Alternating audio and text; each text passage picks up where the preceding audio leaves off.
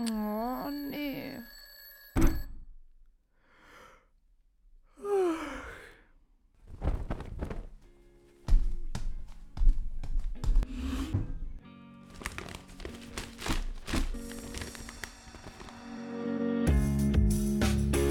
Print Nocchio.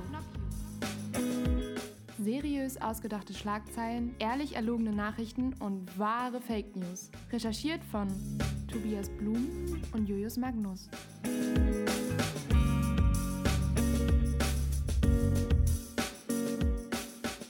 Mensch, Jojo, ähm, neues Jahr, neues Glück. Kann man doch frohes Neues sagen? Ist der 17.01. Ist ein bisschen spät, wa? Ich glaube, das kannst du nicht sagen. Ich muss mir gerade das Lachen verkneifen. Warum? Weil frohes Neues? Das Nein, das war jetzt der dritte Start und jetzt hat es endlich geklappt. Es ist aller guten Dinge und drei. Genau. Wie ja, geht's herzlich dir? willkommen. Herzlich willkommen. Ja, ähm, mir geht's prima. Wir haben eben schon ein bisschen äh, im Vorfeld gesprochen.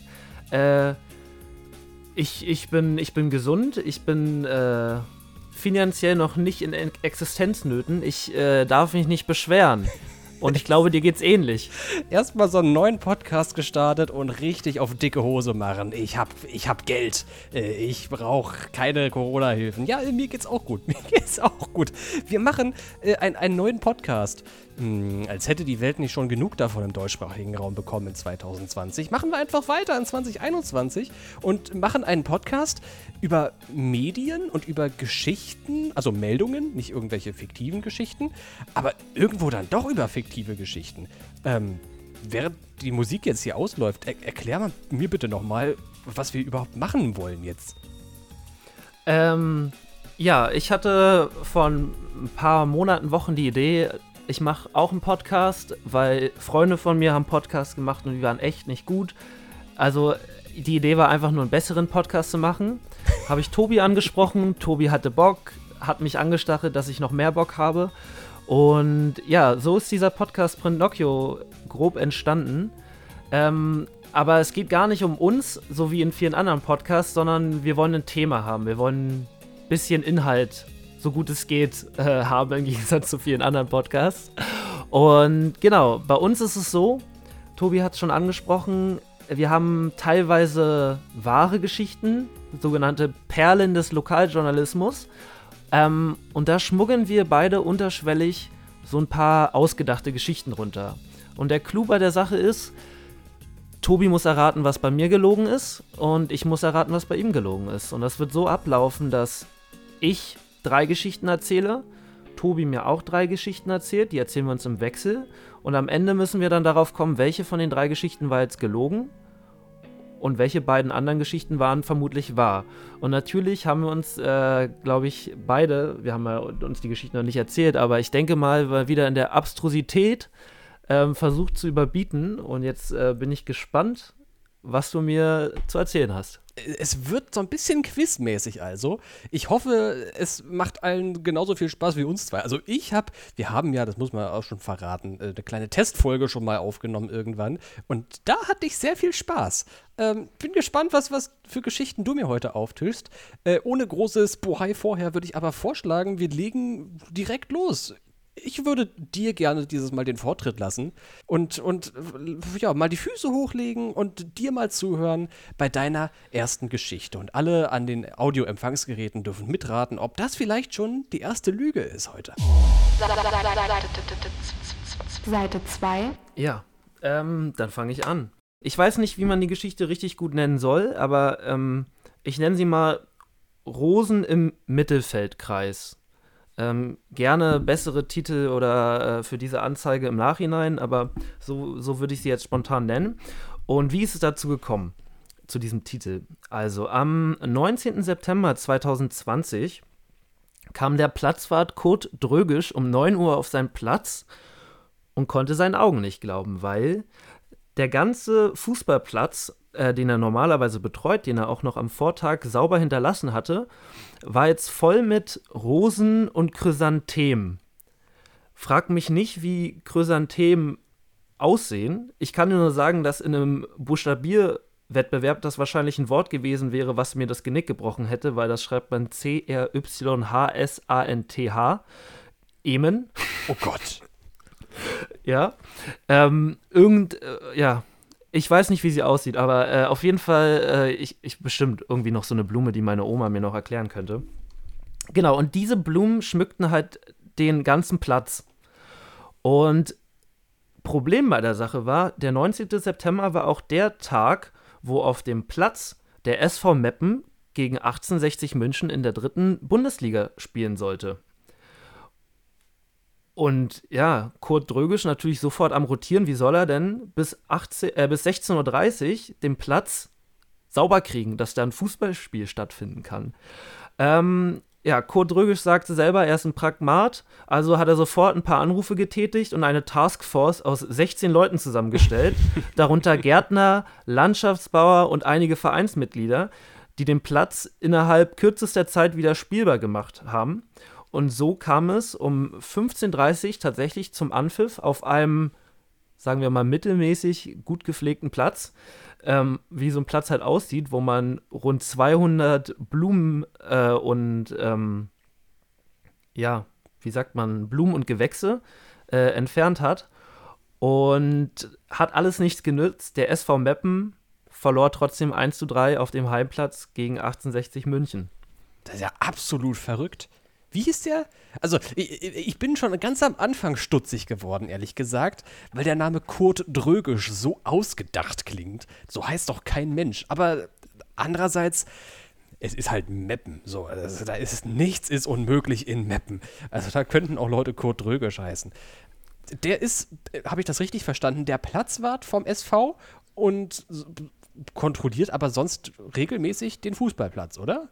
Genau, und er ist auch am Abend vorher gegangen, da waren definitiv noch keine Blumen da. Und als er morgens um 9 Uhr hinkam, waren die Blumen halt. Natürlich äh, kann man jetzt schlecht die Polizei rufen. Äh, und er ist recht, es ist schwer, da irgendwie auszumachen, wer das, wer das äh, ja jetzt da hingepflanzt hat. Ähm, die Polizei hat auf jeden Fall keine Ermittlungen eingeleitet und bis heute weiß keiner, wer es war können jetzt vielleicht irgendwelche Leute gewesen sein, die da irgendwie auf, auf diesen Fußballwahn aufmerksam machen wollten, ähm, weil trotz Corona in der dritten Liga weitergespielt wurde. Hm. Aber ja, so ist es passiert. Okay. Wollen wir am Ende die große Auflösungsrunde machen? Ich bin ein bisschen stutzig bei deiner Geschichte und lege die, diese Geschichte mal auf, auf den Stapel meiner Akten, wo ich nochmal nachfragen müsste, vielleicht nachher. Ähm, Ganz sicher bin ich mir noch nicht. Okay, dann lösen wir nachher auf. Und ich äh, werfe dir jetzt direkt meine Geschichte entgegen. Ähm, da geht es um äh, Homeschooling. Äh, geht ja weiter. Es ist ja leider immer noch, äh, ja, man hangelt sich so von einem Lockdown zum nächsten und die ganzen SchülerInnen sind davon auch betroffen. Und allen voran, naja, nicht allen voran, aber unter anderem auch äh, die SchülerInnen in Schleswig-Holstein. Die haben im letzten Jahr eine Lernplattform bekommen, so eine Schulplattform. Ähm, über 260 Schulen sind da inzwischen angemeldet und ähm, 125.000 ist eine Zahl, die ich gefunden habe, SchülerInnen, die da in diesem System vermerkt sind. Ähm, und das ist ja all, allseits bekannt. So, so Schulplattformen, die machen halt hin und wieder mal Probleme. Das ist jetzt äh, nichts Neues. Aber dieses eine Problem der Schulplattform in Schleswig-Holstein, das gibt es weltweit nur einmal. Und zwar hängt dieses Problem mit dem Namen der Seite zusammen. Die heißt itslearning.com, also das ist lernen.com als Übersetzung. Allerdings mit dem Domainnamen SH davor. Das ist ja eigentlich kurz für Schleswig-Holstein, wird man denken. Zusammen ergibt das aber, naja, SH itslearning.com, also Shits Learning, wenn man so möchte. Und ein Sprecher vom Bildungsministerium ist darauf natürlich eingegangen, nachdem die Lübecker Nachrichten da zuallererst darauf aufmerksam geworden sind. Der sagte, es mag für den einen oder anderen ein Schenkelklopfer sein, aber es ist für den Erfolg des Projekts nicht von Belang, so wie das ein äh, Bildungsministeriumssprecher halt so tut. Das Ganze ändert allerdings nichts. Ähm, die Webseite ist so bis heute online und SchülerInnen in Schleswig-Holstein äh, lernen aktuell über die Plattform shitslearning.com. Okay, ähm, das wäre zwar gegen die Spielregeln, ich könnte jetzt natürlich einfach googeln, ob es die Seite so gibt. Ich bin ein bisschen stutzig, weil ähm, ich habe mal äh, Anfang der Pandemie äh, so äh, aus NRW, glaube ich, gehört, dass da viele Leute Gelder beantragt haben auf einer Fake-Seite des Ministeriums und da war die Endung immer am Ende und nicht am Anfang. Also es war dann coronahilfen.nrw oder so. Hm, Deswegen weiß ich jetzt nicht, warum die davor stehen sollte. Andererseits ähm, klingt es auch so, als könnte das genauso passieren, weil keiner sich das mal angeguckt hat. Und nur weil das in der W am Ende steht, heißt das ja nicht, dass das nicht in Schleswig-Holstein davor stehen kann. Also das macht mich ein bisschen stutzig, weil warum sollte davor SH stehen? Ähm, und am Ende DE. Also eigentlich sind ja, aber es ist ja wahrscheinlich wieder irgendein Dienstleister, der dafür beauftragt worden ist oder so. Puh, schwierig. Das sind alles Klingt aber erstmal wenig spektakulär. Ist äh, wenig spektakulär. Wie heißt nochmal der Bildungsministersprecher? Oh, den Sprecher, den müsste ich jetzt nochmal nachschreiben. Das habe ich mir nicht notiert. Ach so. Das, okay, das kann ich dir nachliefern, bis wir die Auflösungsrunde am Ende machen. Nee, alles gut. Ähm, okay. Das macht mich ein bisschen stutzig, aber ich nehme das erstmal so hin. Okay, Gut, ich würde mit der zweiten Geschichte gleich weitermachen, bitte gerne. um hier ein paar Meter zu machen. Also, Seite 3. Ende August letzten Jahres ist es äh, am Heidelberger Hauptbahnhof zu einem kleinen Zwischenfall gekommen. Vielleicht hast du da auch davon gehört. Äh, ein Lokführer, ein S-Bahn-Lokführer, ist halt äh, in Endbahnhof, Heidelberger Hauptbahnhof, eingefahren und du kennst das ja, die steigen dann meistens aus, laufen nochmal durch den Zug, manchmal finden sie einen Rucksack oder irgendwie oder noch einen besoffenen oder einen schlafenden Schüler oder so, wecken den, schmeißen ihn raus. Ähm, der Lokführer hat aber nicht sowas Alltägliches gefunden, muss man ja leider sagen, sondern eine Kühlbox aus Styropor. Mhm. Und das lässt natürlich erstmal Alarmglocken ähm, anschlagen. Und in der Box haben sich drei Ampullen äh, befunden und daraufhin hat er die Box nicht weiter angefasst. Ne? Irgendwie Gift, Sprengstoff, keiner weiß, was es ist. Naja, natürlich großer Polizeieinsatz der Bundespolizei. Der Entschärfungsdienst wurde alarmi äh, alarmiert. Die rückten sofort an und gaben aber recht schnell dann Entwarnung, dass es sich um keine Toxide oder Sprengstoffe handelt. Und somit wurden die ähm, äh, Ampullen dann an die Universität ins Labor gegeben. Und da stellte man fest, dass in den drei Ampullen die DNA von Hamstern ist. Aha. Die Polizei äh, ermittelt immer noch äh, gegen den Besitzer, weil irgendjemand soll ja diesen teuren Polizeieinsatz mit Entschärfungsdienst, Pipapo, Labor und so weiter bezahlen. Die Erfolgschancen stehen allerdings laut dem Polizeisprecher der Heidelberger Polizei schlecht, weil es weder in der S-Bahn Kameras gibt, noch auf dem Bahnhof deutlich zu erkennen ist, wer den Zug verlassen hat. Das wäre natürlich jetzt sehr interessant gewesen, ob das so ein, so ein Großzüchter ist von Hamstern oder so. Ähm, die Hamster hat man nicht gefunden, nur deren DNA, ne? Nein, nein, drei kleine Ampullen mit der DNA von Hamstern. Wozu? Also, Weiß ich nicht. Es, also es war offensichtlich auch professionell verpackt, ne, in dieser Kühlbox und so.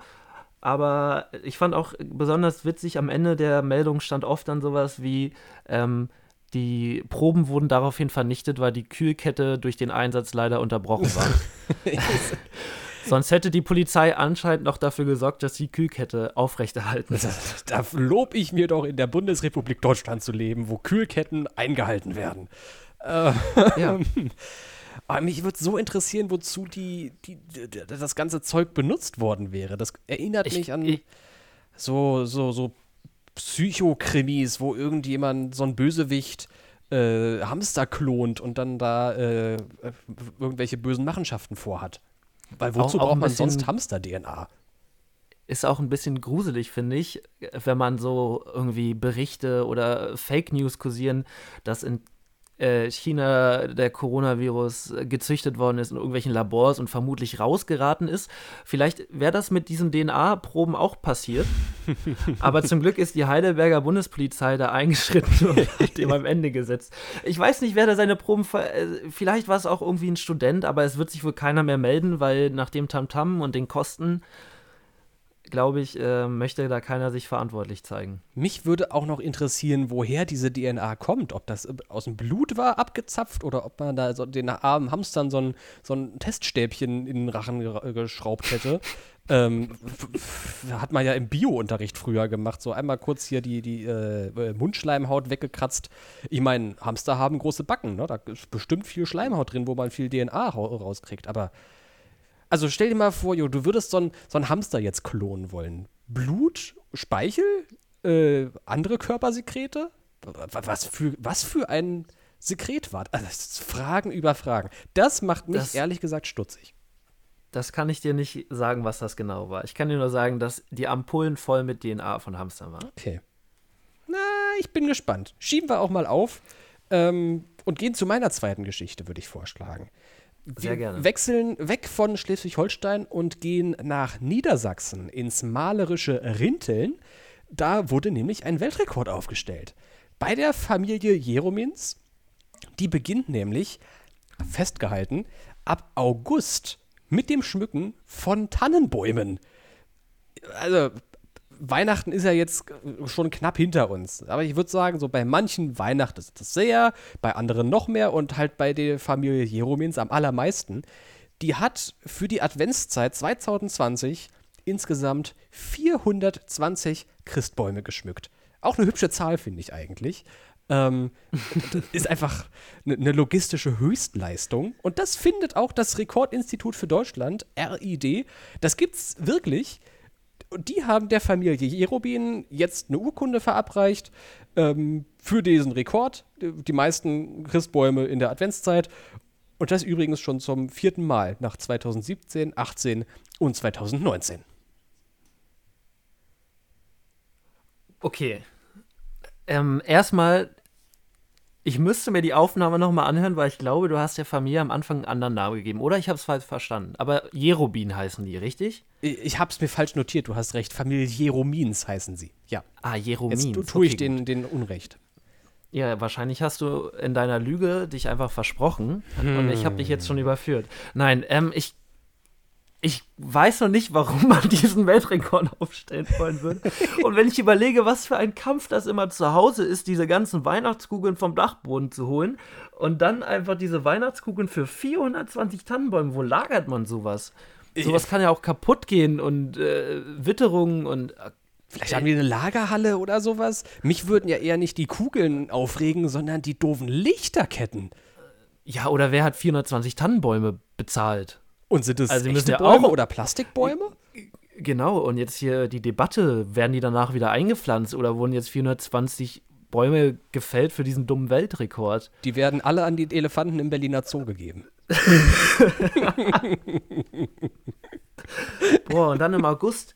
Also ich habe einige Fragen. Also selbst wenn die Geschichte wahr ist, warum fängt man im August damit an? Dauert es wirklich so lange, 420 Bäume zu schmücken?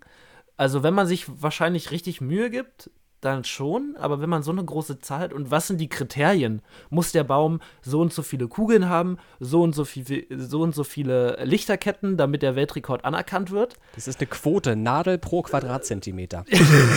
da hat jemand dann das Lineal angesetzt vom äh, Rekordinstitut für Deutschland und nachgemessen, ob es auch wirklich ein Baum ist. Boah. Krasse Geschichte. Ja, ähm, würde ich auch erstmal aufschieben. Boah, und im Vergleich zu der ersten Geschichte, ah, weiß ich nicht.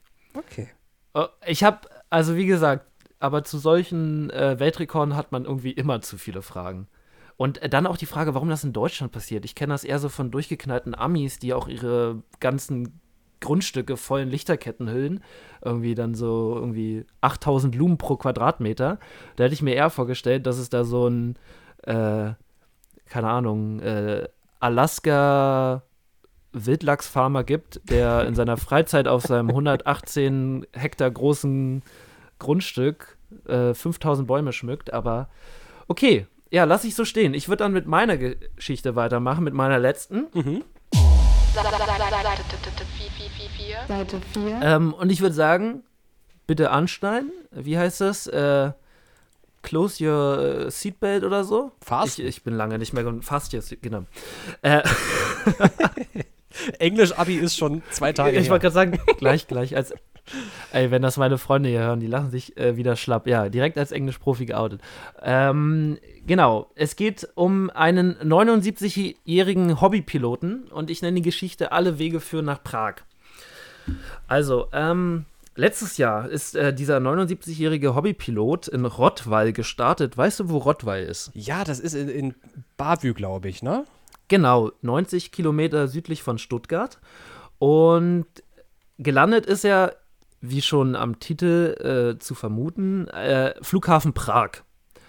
Ähm, ist eine Strecke von ca. 470 Kilometer und die hat er in rund drei Stunden zurückgelegt.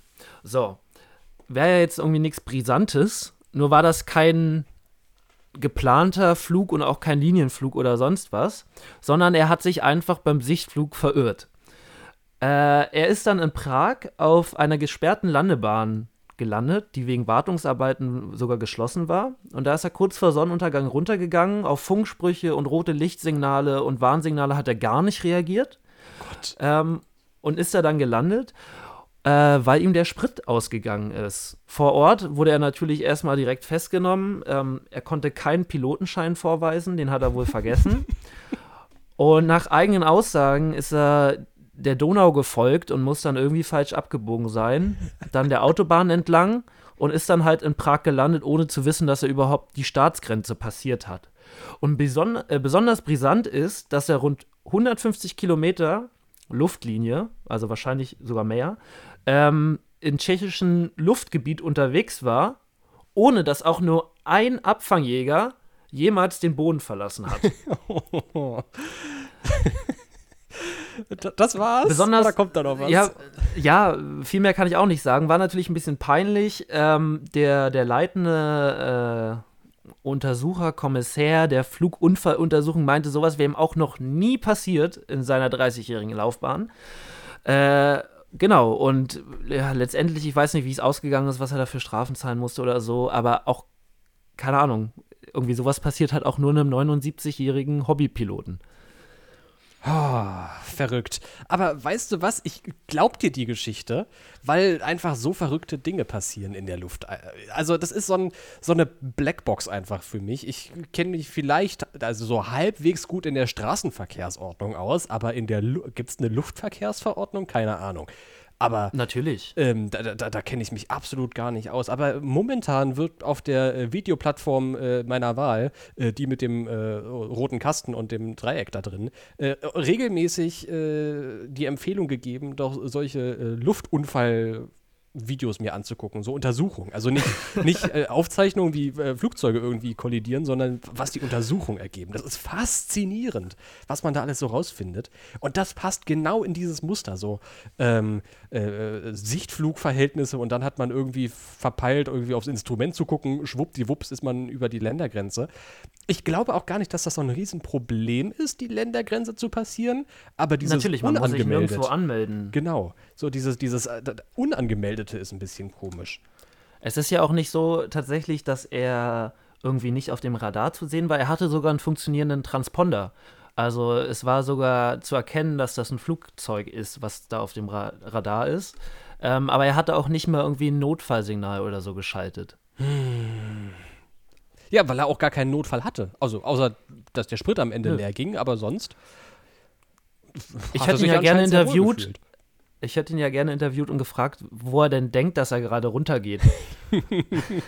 Ja, also ich müsste jetzt etwa bei Rosenheim sein. Genau so. hm. Witzige Geschichte. Liegt aber tendenziell eher auf dem Haufen äh, mit den wahren Geschichten. Okay. Jetzt kommt die sechste und letzte Geschichte dieser Episode. Dafür schalten wir ins Auslandsstudio äh, nach Brandenburg, in die Uckermark. Ähm, viele schöne Seen, viel Grün, viele Wälder und unter anderem auch der Standort des Rudervereins von Rezzo. Ähm, Brandenburg, selbstverständlich gibt es Corona auch dort. Auch die haben eine Corona-Verordnung äh, und auch die beschränkt irgendwie ähm, Ruderverein, da hört man schon raus, es geht um Sport. Ähm, Training von Mannschaften wurde da beschränkt im vergangenen Jahr. Das ist halt beim Rudern auch so, ist Mannschaft, ist Training, wird beschränkt. Und unglücklicherweise dazu, das hat gar nichts mit der Geschichte zu tun. Ich will es aber einfach nur noch mal sagen, äh, weil es so lustig ist, dass äh, man ja sagen könnte, da wird der Mindestabstand eingehalten.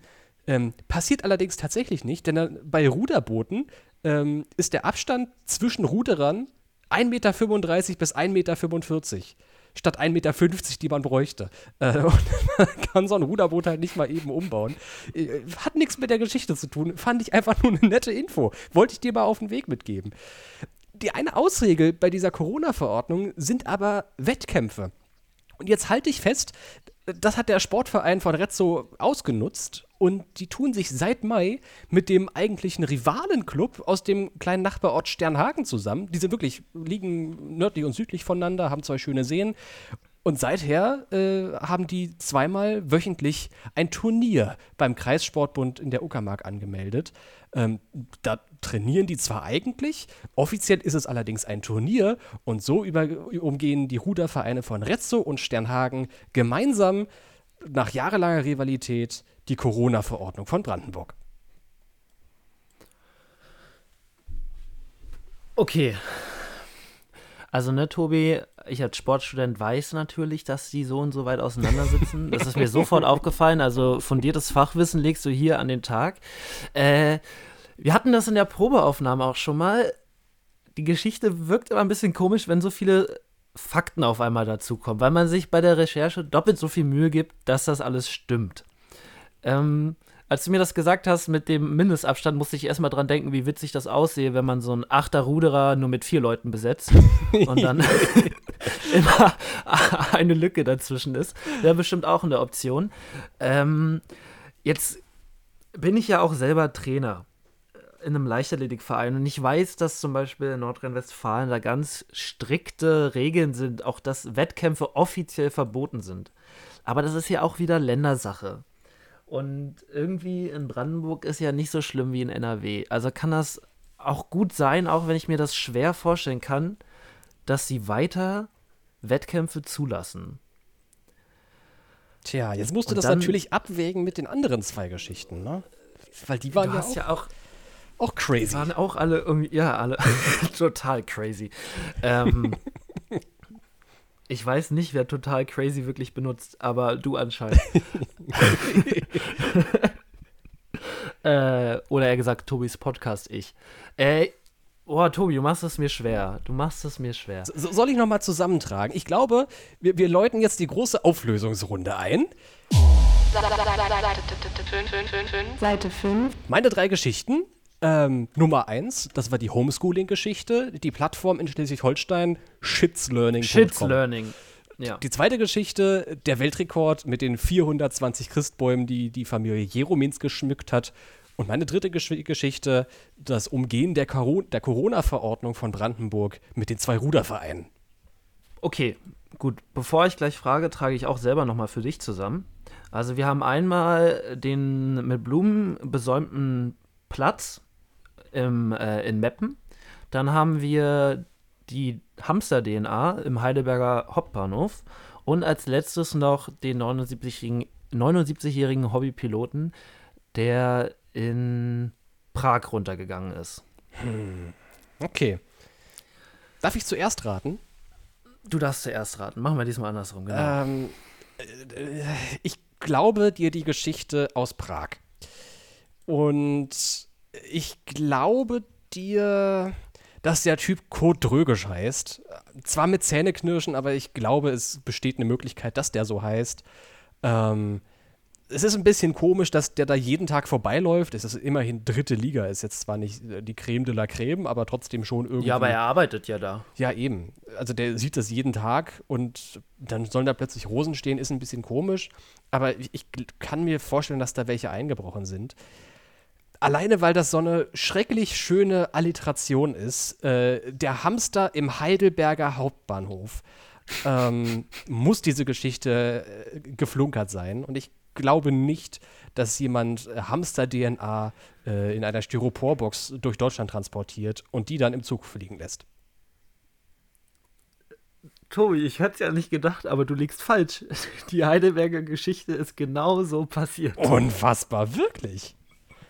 Ja. Und welche ist dann falsch? Du hast mich tatsächlich an meiner einzigen Schwachstelle überführt. Ich habe ungelogen eine halbe Stunde überlegt, wie ich diesen Platzwart nennen soll. Und ich habe die ganze Zeit überlegt, der heißt auf jeden Fall Kurt. Aber was ist sein Nachname? Und dann ist mir nur, ich habe an so einen dösbadligen Typen gedacht und dann ist mir unser alter Mathelehrer eingefallen und in Anlehnung an seinen Nachnamen, den ich jetzt nicht nennen will, habe ich dann gedacht, dann heißt er halt Drögisch. Und ich war mir so sicher, dass dir das nicht auffällt. Ich dachte, du denkst dir so, ja, Kurt Drögisch solider Name. So. Ja. Boah, das war, das war eine knappe oh, Nummer. Ähm, okay. Aber ich habe mir die Geschichte auch nicht ganz ausgedacht, muss man dazu sagen. Äh, ich habe Inspiration gefunden, weil es irgendwo ähnlich schon mal so passiert ist, dass da jemand Tulpen gepflanzt hat. Ah ja. Aber weil wir ja uns bestimmt. so ein bisschen ja, ich weiß nicht wo, aber wir haben uns ja so ein bisschen zeitlichen Rahmen gesetzt, dass wir nicht zu sehr in der Vergangenheit äh, wühlen wollen. Und äh, irgendwie in dem letzten halben Jahr war halt nirgendwo Tulpensaison. äh, deswegen habe ich mir diese Rosen und Chrysanthemen ausgesucht, weil die halt wohl ganzjahresblüher sind. Und äh, ja, habe ich Schwein gehabt. Nächstes Mal gebe ich mir mehr Mühe, wenn ich mir Namen ausdenke. Geil, okay. Leider kein Punkt für mich dann also, aber du hast ja noch die Chance. Genau. Ähm, also, Shit's Learning. Glaube ich dir. Erstmal. Mhm. Ich, äh, auch wenn mich das stutzig macht, dass da irgendwie die Domain falsch sortiert ist in meinem Kopf, aber kann ja alles passiert sein. Eine offizielle Dann, Nachtragung übrigens noch, ähm, wo wir gerade bei Shits Learning sind. Ich habe äh, noch mal schnell die äh, Suchmaschine angeschmissen. Äh, er hat keinen Namen in keinem, also zumindest nicht in dem äh, Bericht der deutschen Presseagentur, die das veröffentlicht hat, die DPA. Allerdings äh, gibt es einen männlichen Pressesprecher beim Bildungsministerium ähm, in Schleswig-Holstein und der heißt David Ermes. Schönen Gruß. Schönen Gruß nach Schleswig-Holstein. Ähm, äh, ja, jetzt, jetzt, wo du mir erzählst, was du alles recherchiert hast, äh, könnte es ja auch wieder sein, dass du mir eine Falle stellen willst, dass du jetzt schön recherchiert hast. Okay, mache ich erstmal weiter. Äh, die zweite Geschichte von dir war. Die Tannenbäume, die Christbäume. Die Tannenbäume, genau, die glaube ich dir tatsächlich. Ich glaube, dass es solche Familien gibt, die sich ich dachte ja, das wäre vielleicht so ein Corona-Phänomen, äh, Phänomen, aber du hast ja gesagt, die machen das schon seit mehreren Jahren. Also ich nehme dir das jetzt einfach mal so ab. Ich wünsche Ihnen weiterhin viel Erfolg und hoffe, dass Sie nächstes Jahr die 450 Bäume knacken. Und als letztes diese Rudergemeinschaft. Ich glaube tatsächlich, dass das in Brandenburg so locker gehandhabt wird und schwenk jetzt komplett um auf deine DPA-Geschichte, weil du hast wahrscheinlich einfach nur geguckt, welche Pressesprecher es gibt und bist auf den einen gekommen und deswegen, ich glaube dir diese Shits Learning-Geschichte nicht. Okay, also Shits Learning ist die aus, ist, ist äh, dein Tipp? Das ist aus, ja, ist mein Tipp. Habe ich dich mit dem David doch noch mal weggekratzt von der Brandenburger Geschichte. Die wäre falsch gewesen. Die Ruderer haben mir ausgedacht. Aber die Lernplattform in Schleswig-Holstein heißt tatsächlich Shits Learning. Also auch kein Punkt für mich. Nee. Ähm, okay, dann steht es wohl 1-1. Ja, okay, gut. Äh, hast du ein bisschen unterschätzt, dass ich mich da ein bisschen mehr auskenne? das war ja, schön. Ja, aber du hast, ja, da war halt auch so viel Detail, ne? Du hast was mit den Seen erzählt und so gut recherchiert. So, äh, da dachte ich mir so, hm, das wäre tatsächlich mein Tipp gewesen. Aber Ah, das ärgert mich jetzt. Ich werde jetzt bis heute Abend ich, werde richtig schlecht schlafen heute Nacht. werde jetzt erstmal werde jetzt erstmal äh, eine schlechte Rezension bei den Rudervereinen und werde äh, da lassen äh, bei Google Maps und werde nochmal fragen, ob sie das nicht vielleicht in Kann ja auch sein, dass das genau, vielleicht hast du gerade eine Möglichkeit eröffnet. vielleicht ist es wirklich so geklärt in Brandenburg. Rechtsanwälte hassen diesen Tipp. das wäre tatsächlich witzig. Okay, äh, ach so, das haben wir noch gar nicht erzählt. Also, äh, es steht ja jetzt quasi, ja, wie wollen wir das, wollen wir das werten? Kriegt man einen Punkt, wenn der andere, also krieg ich jetzt einen Punkt, wenn du falsch lagst? Hm, nee, ich würde für richtig geratene Geschichten. Ne, Gibt es einfach einen Punkt. Also steht es genau, 0-0 das heißt, eigentlich. 0-0 und genau. Ähm, das haben wir nämlich noch gar nicht erklärt. Wir haben uns so äh, gesagt, wir machen diesen Podcast erstmal so lang, äh, bis wir, sagen wir mal, die Herdenimmunität hergestellt haben. Und äh, wer bis dahin die meisten Punkte hat, kriegt einen Kasten Bier vom äh, Kontrahenten. Geil, jawohl. Klingt das gut? Klingt gut. Ähm, dann, dann hoffe ich mal, ja, äh, dass, dass das äh, gut verläuft bis dahin mit uns beiden. ähm, genau, also äh, sehen wir uns dann hoffentlich, äh, oder hören, sehen wir uns, hören wir uns hoffentlich demnächst wieder. Und äh, viel, viel mehr bleibt mir jetzt nicht mehr zu sagen. Hast du noch was? Nee, ich äh, wünsche dir alles Gute, schönen Gruß an die Eltern, was, keine Ahnung. Zu Hause. Und ähm, ich glaube, dann schließe ich jetzt den Podcast ähm, mit, äh, wie soll man sagen? Ähm, mit einem äh, Lied. wir du beide, also- uns ein Ständchen. Nein. Achso, schade. Äh, in, in meinem Namen, aber auch, glaube ich, in deinem Namen, also in dem Namen dieses Podcasts, wünschen wir dem Herrn Nawalny aus gegebenen Anlass noch eine gute Heimreise. Gott, oh Gott, oh Gott, oh Gott. In was bringst du uns hier rein? Aber Also. auch im Namen von Kurt Drögisch natürlich. Kurt Drögisch. Also, Ja. bis dahin. Tschüss.